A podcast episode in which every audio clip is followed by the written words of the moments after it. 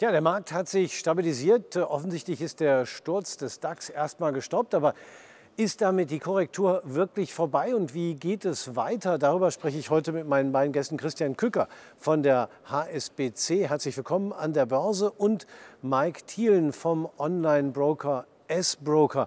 Mike Thielen, wo steht die Börsenampel aus Ihrer Sicht? Ja, die Börsenampel an sich steht durchaus noch auf Rot, äh, muss man sagen, durch die Korrektur, die wir im DAX jetzt gesehen haben. Er ist ja auch schon über 10 Prozent äh, runtergegangen von seinen Rekordständen und äh, dort sollte man aus technischer Sicht durchaus vorsichtig sein, wobei wir jetzt mittlerweile auch wieder auf so einem Niveau angekommen sind, wo man sagen kann, ähm, er ist überverkauft und äh, ein Rebound hat ja jetzt auch schon stattgefunden. Also ähm, hoffentlich ähm, stabilisiert sich die Marktampel dann da auch wieder. Wie sehen Sie das, Christian Kücker? Auch alles auf Rot noch? Nein, also ich denke schon, dass wir auch äh, durchaus Grund und Anlass zu mehr Optimismus haben. Denn äh, es klang ja schon gerade an, also diese Korrektur, die wir gesehen haben, die war tatsächlich auch äh, durchaus merkbar. Aber ich finde, wir haben uns jetzt relativ schnell auch wieder erholt und wir treten natürlich jetzt auch in eine Jahresphase ein, in der die Erwartung an steigende Kurse durchaus gegeben ist. Und das begründet sich im Wesentlichen natürlich auf dem Faktor Saisonalität. Der November und der Dezember, das sind sehr, sehr starke Börsenmonate historisch gesehen. Da gibt es das Halloween-Phänomen. wir hatten ja jetzt gerade Halloween, wo es besagt, dass jetzt die stärksten sechs Monate an der Börse beginnen. Das heißt, aus der Saisonalität heraus kann man durchaus etwas Rückenwind erwarten. Aber auch vom Sentiment. Ja, es klang ja schon ein bisschen durch. Die Anleger waren jetzt schon durchaus sehr, sehr bearish, ja, so sehr, sehr vorsichtig. Und erfahrungsgemäß ist es eigentlich ein Nährboden, auf dem auch, ich sag mal, der Markt Anlauf nimmt dann wieder für steigende Kurse, wenn das, das Stimmungsbarometer so stark in den roten Bereich ausschlägt. Das heißt, durchaus ein Grund für einen verhaltenen Optimismus jetzt für die nächsten zwei Monate. Ja, also um das vielleicht noch zu ergänzen, ähm, was man auch gesehen hat in der ganzen Korrektur, die Volatilität ist immer relativ niedrig geblieben. Wenn man sich den VDAX New anschaut oder auch die historische Volatilität, äh, da ähm, haben wir also keine crashartigen Zustände erlebt, sondern es ist ein kontrollierter Abverkauf gewesen und das nährt natürlich auch diese Chancen, die sich jetzt möglicherweise auch mit der Saisonalität ergeben können. Ja, also Saisonalität ist das eine, äh, aber wir haben ja auch andere Rahmenbedingungen, die sich durchaus verbessert haben. Wenn wir auf äh, zumindest die Inflation schauen, mhm. ähm, sind doch da eigentlich jetzt wieder Lichtzeichen erkennbar, oder? Ja, richtig. Die Inflation ist zurückgekommen. Zuletzt in Deutschland ähm, war der HVPI Verbraucherpreisindex ja nur noch bei 3 Prozent. Erwartet wurden da 3,3 Prozent. Auch in den USA ist man bei etwas über 3 Prozent. Realtime-Indikationen für die Inflation deuten auf möglicherweise Daten von unter 3 Prozent hin in den nächsten Veröffentlichungen. Und so kommt die Inflation Stück für Stück zurück. Das heißt, die Notenbanker die könnten sich dann bestätigt sehen in ihrem Kurs, die Inflation zu drücken. Man hat es jetzt ja auch schon gesehen, in den letzten Sitzungen EZB und auch FED wurden die Zinsen nicht mehr angehoben. Und das ist natürlich auch ein Nährboden der Hoffnung dafür, ähm, dass es mit den Zinserhöhungsphasen vorbei ist. Also das heißt, Christian Kücker, Sie würden, weil Sie ja so einen verhaltenen Optimismus gerade auch äh, signalisiert haben, sagen, jetzt kann man schon wieder einsteigen? Ja, ich denke, das ist auch die Frage natürlich der Fristigkeit, auf welche Sicht ich investiere. Wenn ich jetzt eine längere fristige Prognose habe, dann würde ich sagen, ja, ist durchaus möglich. Ähm, auf kurzfristige Sicht vielleicht mit Blick auf die Jahresendrallye auch, aber man sollte jetzt nicht sagen, das ist jetzt schon ein absolutes Kaufniveau gewesen. Das wäre man vielleicht, hätte man vielleicht vor ein paar Wochen äh, haben können, wenn man diesen, ich sag mal, diesen Dip gekauft hätte. Denn es gibt natürlich schon auch noch die auch wenn wir jetzt diese, von dieser Hoffnung sprechen, dass die Zinsen wieder fallen könnten, momentan muss man sagen, gibt es eben auch die Befürchtung, dass die Zinsen lange hoch bleiben und dass dann eben dadurch die Unternehmen eben auch stärker leiden könnten. Und es gab eben auch schon über das Jahr hinweg immer eine Erwartung, dass die Zinsen auch jetzt bald wieder anfangen zu fallen. Die hat sich doch schon ein wenig verflüchtigt. Und wenn wir jetzt auch irgendwann in diese, ich sag mal, in diese Projektion einbiegen, dass die Zinsen lange hoch bleiben, dann glaube ich schon, dass auch dann viele Unternehmen ein bisschen mehr Probleme bekommen könnten, die Konjunktur dann auch wieder runterkommen könnte. Dann kommt natürlich auch die Inflation runter, wunderbar. Aber wenn die Konjunktur runterkommt, wissen wir alle, das ist schlecht für Unternehmen, es wird weniger nachgefragt, es wird weniger konsumiert. Also das sehe ich schon auch noch weiterhin als Belastungsfaktor, den man nicht außer Augen lassen darf. Welche Signale, Christian Kücker, sehen Sie denn da bei der aktuell laufenden Berichtssaison? Gibt es da Hinweise, in welche Richtung es gehen könnte? Also ich fand die jetzt erstmal wenig spektakulär. Also wir haben ja jetzt ein paar überraschende Sachen gesehen. Netflix war relativ gut, aber insgesamt fand ich die Berichtssaison Berichtssaison jetzt nicht so, ähm, dass es jetzt bei mir so ganz viele Events gab, die sich jetzt bei mir so auf der, auf der Festplatte eingebrannt haben, muss man sagen. Aber das ist vielleicht sogar auch eher ein gutes Zeichen, ja, dass, es, dass die hohen Zinsen jetzt noch nicht so durchschlagen. Aber es ist ja auch ein Grund, warum die FED pausiert hat, weil man gesagt hat, wir müssen jetzt erstmal ein bisschen abwarten, weil einige Effekte werden eben auch erst zeitverzögert eintreten. Und das betrifft eben auch die Unternehmen, die sich irgendwann wieder refinanzieren müssen, dann vielleicht zu höheren Niveaus. Das betrifft auch die privaten Haushalte, wenn dann irgendwann vielleicht auch wieder ja, Prolongationen von Hauskrediten anstehen. Das ist in den USA immer ein Riesenthema. Ähm, wenn vielleicht auch mal irgendwann ein neues Auto benötigt wird, dann macht das natürlich bei dem Zinsniveau, was wir jetzt haben, sich zu verschulden, nicht so wirklich viel Spaß das sehe ich trotzdem weiterhin als, als Belastungsfaktor und deswegen könnten da auch die zukünftigen Unternehmens- äh, oder Quartalszahlen der Unternehmen vielleicht noch mehr Aufschluss darüber geben, wie diese Zinssituation durchschlägt. Ja, schauen wir vielleicht mal auf den Chart des DAX, Mike Thielen, denn äh, es ist ja schon bemerkenswert, dass wir jetzt Mitte der Woche wieder über die 15.000 geklettert sind. Äh, da waren wir in den letzten Wochen deutlich darunter. Ähm, ist aus Ihrer Sicht rein von der Charttechnik und bei den entscheidenden Kursmarken eine Jahresendrallye wahrscheinlich oder äh, wann und wie unter welchen Bedingungen könnte sie überhaupt eintreten? Ja, wir sind äh, mit dem DAX auf ein Kursniveau runtergekommen mit 14.600 im Tief, wo wir eine große und breite Unterstützung haben. Wenn wir uns äh, in den März zurückversetzen, im März haben wir ungefähr bei 14.450 Punkte das Märztief gehabt und immer um diesen Bereich 14.500 rum hat der DAX in der Vergangenheit immer wieder reagiert, entweder nach oben oder nach unten. Und deswegen haben wir da ein sehr gutes Unterstützungsniveau gefunden, das tunlichst auch nicht unterschritten werden sollte, um nicht noch mehr Abwärtsdruck zu erzeugen. Mhm. Und jetzt ist der Rebound äh, gestartet zur Mitte der Woche ähm, und das kann natürlich ähm, sehr gut sein. Insbesondere, wenn man sich auch die Struktur dieser Korrektur anschaut, haben wir immer mal wieder gehabt, dass es nicht so wirklich dynamisch nach unten ging, sondern dass wir auch diese Hochs und Zwischentiefs, die wir gemacht haben, die haben sich immer wieder gegenseitig überlappt. Und das spricht eher für eine korrektive Phase und nicht für eine Crash- oder dynamische Abwärtsphase. Und neben der Saisonalität spricht technisch jetzt auch mehr dafür, dass wir in eine solche Phase der Jahresendrallye jetzt auch reinkommen können. Also es hört sich ja durchaus optimistisch an.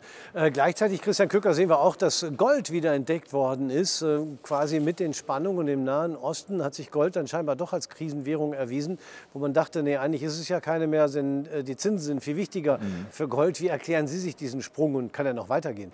Ja, also ähnliche Gedanken hatte ich zuletzt auch, dass ich gedacht habe, das ist ja verrückt. Wir haben ein riesig hohes Zinsniveau, das höchste Zinsniveau seit 20 Jahren, gerade in den USA, wo wir die zehnjährige Rendite irgendwie wieder bei 5 in der, in der zwischenzeitlich hatten. Das ist natürlich eigentlich überhaupt nicht der Nährboden, der für Gold äh, fruchtbar ist, muss man sagen. Aber Sie haben schon gesagt, wir haben geopolitische Spannungen und wir hatten natürlich auch im, im, zu früheren Zeitpunkt in dem Jahr mit den Sorgen um die Banken, in den USA insbesondere, da gab es natürlich, sage ich mal, schon einen starken Push für Gold, weil man auf einmal sich, sage ich mal, Sorgen um das System gemacht hat. Also äh, ist, gibt es vielleicht Probleme bei Banken, die tiefer liegen? Gibt es vielleicht eine Gefahr, dass sich das ausweitet? Also da hat man schon gesehen, dass das dem Goldpreis noch mal ein wenig Aufmerksamkeit verliehen hat. Und jetzt befinden wir uns ja, ich sage mal, in einem Umfeld von etwa 2000 US-Dollar, dieser magischen Kursmarke, wie man so sagt. Da sind wir noch drei, vier Prozent von den Allzeithochs beim Gold entfernt.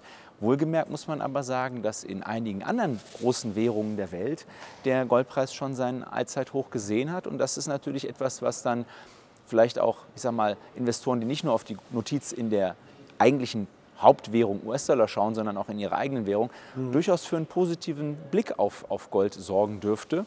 Und ähm, deswegen auch dann durchaus jetzt mit Blick auf die technische Situation beim Gold, wenn wir da noch ein bisschen weiter hochlaufen, so ein neues Allzeithoch dann auch noch in Dollar sicherlich auch nochmal für ein starkes Signal, für so eine Art Katalysatoreffekt sorgen könnte. Ja, mich würde ja mal interessieren, was äh, wirklich sozusagen faktisch äh, die Käuferinnen und Käufer machen, wenn sie wirklich aktiv werden. Da sind Sie als Online-Broker natürlich relativ nah am Markt und sehen, was da so passiert. Äh, was waren denn so die Trends, also das, was gefragt war und das, was weniger gefragt war? Mhm.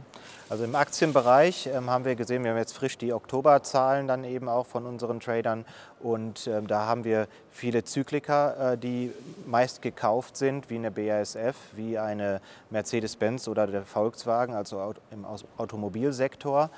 Aber auch auf Top Platz 1 ist es Siemens Energy, die mhm. ja auch ziemlich gebeutelt worden sind, ähm, auch durch eigenes Verschulden sozusagen, haben ja auch äh, ja, Milliardenkosten aufgerufen. Und äh, da muss man ich drücke immer die Daumen, aber man muss da natürlich mit Sorge auch drauf schauen auf das Unternehmen und auf den Chart.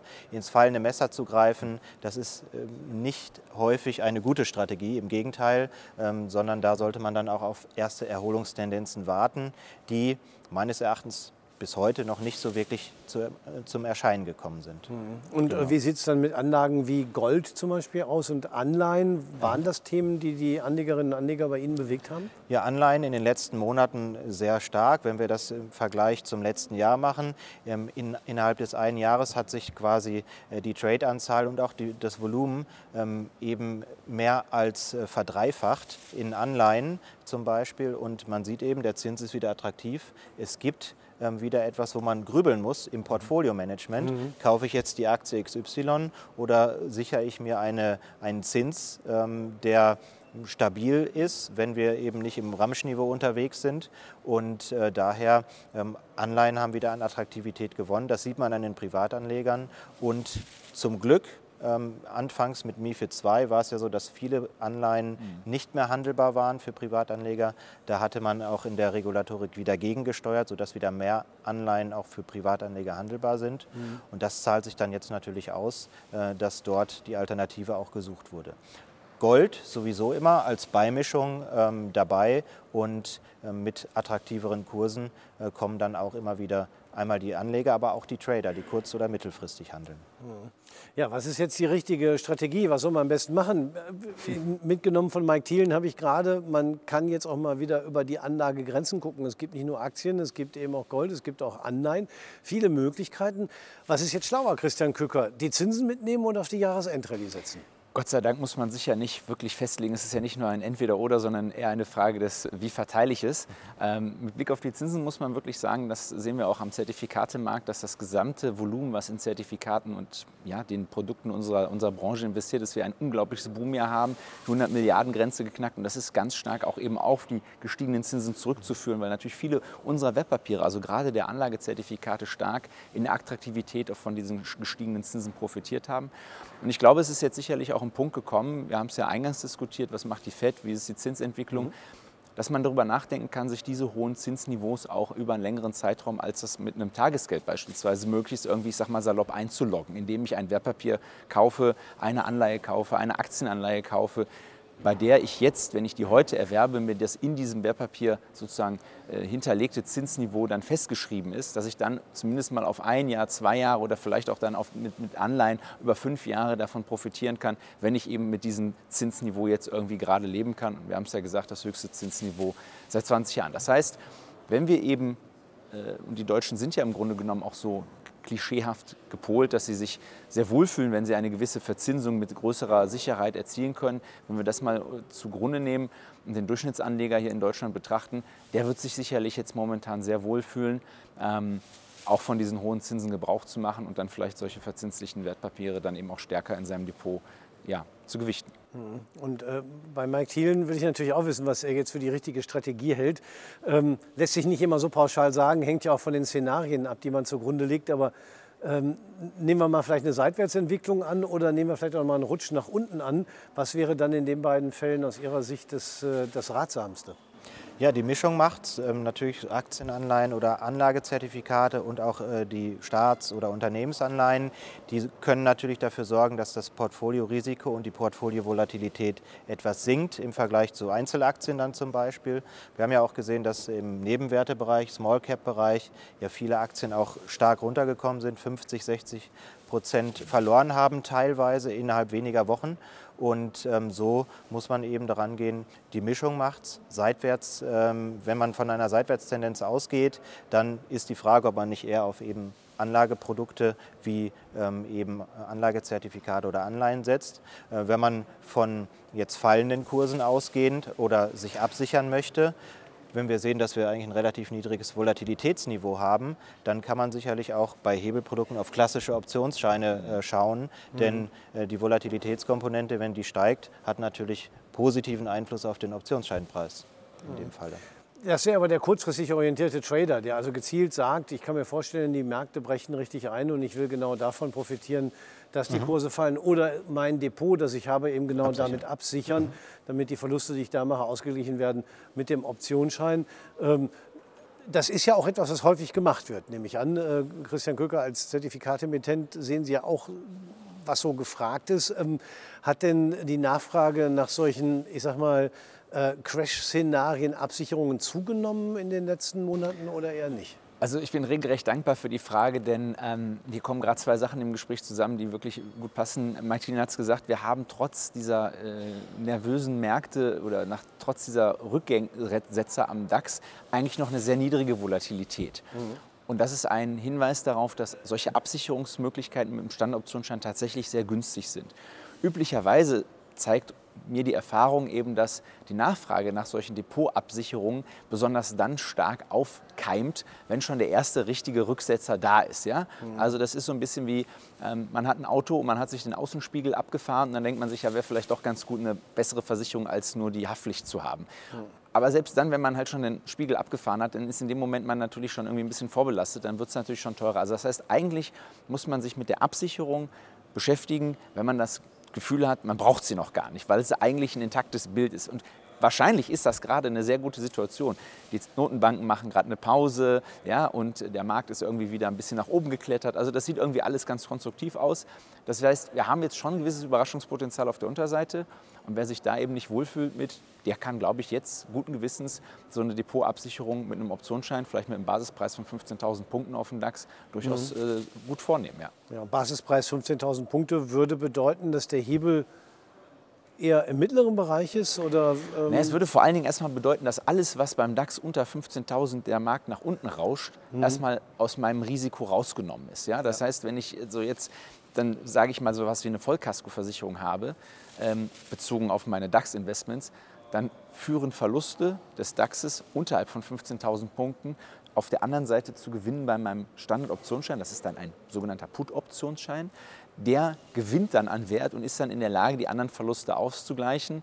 Und ja, also der, beim Hebel kommt es natürlich dann auch voran an, welche, welche Laufzeit ich nehme. Das würde ich da vielleicht gar nicht mal so sehr fokussieren, ob das ein hoher oder niedriger Hebel ist, sondern ich würde hier eher darauf gucken, wo möchte ich mein Absicherungsniveau haben. Wie viel Verlust kann ich eigentlich tragen und wie viel erwarte ich? Und daran kann man dann eben diesen Basispreis auswählen.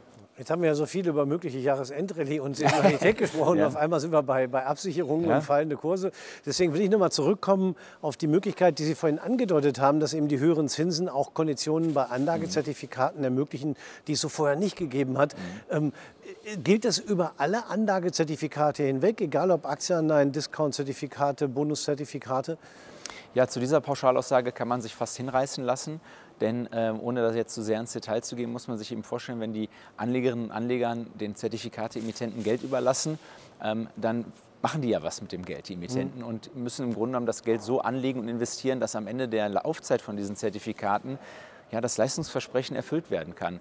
Und um das zu tun, ähm, ja, legen die Banken, legen die Emittenten das Geld auch sehr häufig, ich sag mal, in festverzinsliche Wertpapiere sinngemäß an. Ja? Und umso größer dort die Verzinsung ist, umso größer äh, ist der Spielraum, den man aus diesen Zinseinnahmen hat, um andere Dinge damit, sage ich mal, zu machen. Also salopp könnte man sagen, um so coolere Features zu bauen. Also eine höhere Mindestverzinsung oder einen größeren Risikopuffer, je nach Spielart des Zertifikats. Das heißt, dort, anders als das jetzt vielleicht am Anfang des Jahres bei Tagesgeldern oder, oder Girokonten war, wo die höheren Zinsen nur sehr, sehr verzögert beim Anleger und Anlegerinnen angekommen sind, ist es bei den Zertifikaten wirklich so, dass man sagen kann, es spielt instantan eine Rolle. Mhm. Und mit jedem höheren Zinsniveau lassen sich da eben auch ähm, attraktivere Ausgestaltungsmöglichkeiten realisieren. Also man kann sagen, wenn die Zinsen von einem bestimmten Wertpapier vor zwei Jahren vielleicht bei 4% waren, dann sind sie jetzt vergleichsweise vielleicht bei 7%. Mhm. Wie ist es bei Ihnen, Mike Thielen, wie schätzen Sie das ein? Wie attraktiv können im Moment Anlagezertifikate aufgrund der höheren Zinsen sein? Ja, sie sind attraktiv, das sehen wir auch am Anlegerverhalten. Auch da im Vergleich zu den letzten Jahren ähm, wird wieder mehr zugegriffen. Bei Anlagezertifikaten, da ist das Trade-Volumen größer, das Handelsvolumen größer und insofern ähm, wird es genommen und auch zu Recht, wie Christian Köger ja auch gerade gesagt hat, ähm, es ist wieder auch dort ähm, viel mehr attraktive Möglichkeiten da und ähm, auch dort zu jedem Event sozusagen wird ja auch immer mal wieder die Möglichkeit geschaffen für den Emittenten, ein neues Anlagezertifikat zu emittieren mhm. mit entsprechenden Konditionen. Und da wird verstärkt auch bei den Anlegern ähm, nachgeschaut, ob es jetzt klassische Aktienanleihen sind oder auch mal ein Discounter. Ähm, das sind so die favorisierten Dinge im Anlagezertifikatebereich. Ja, vielleicht äh, die richtigen ähm, Instrumente für diese Zeit, wo man sich nicht so ganz im Klaren darüber ist, wo die Reise hingeht. Aber es zeigt, die höheren Zinsen wirken sich nicht nur bei Anleihen aus, sondern eben auch bei Zertifikaten. Deswegen bedanke ich mich recht herzlich für das Gespräch. Christian Kücker von der HSBC, Mike Thielen von S-Broker und meine Damen und Herren, bei Ihnen fürs Zuschauen.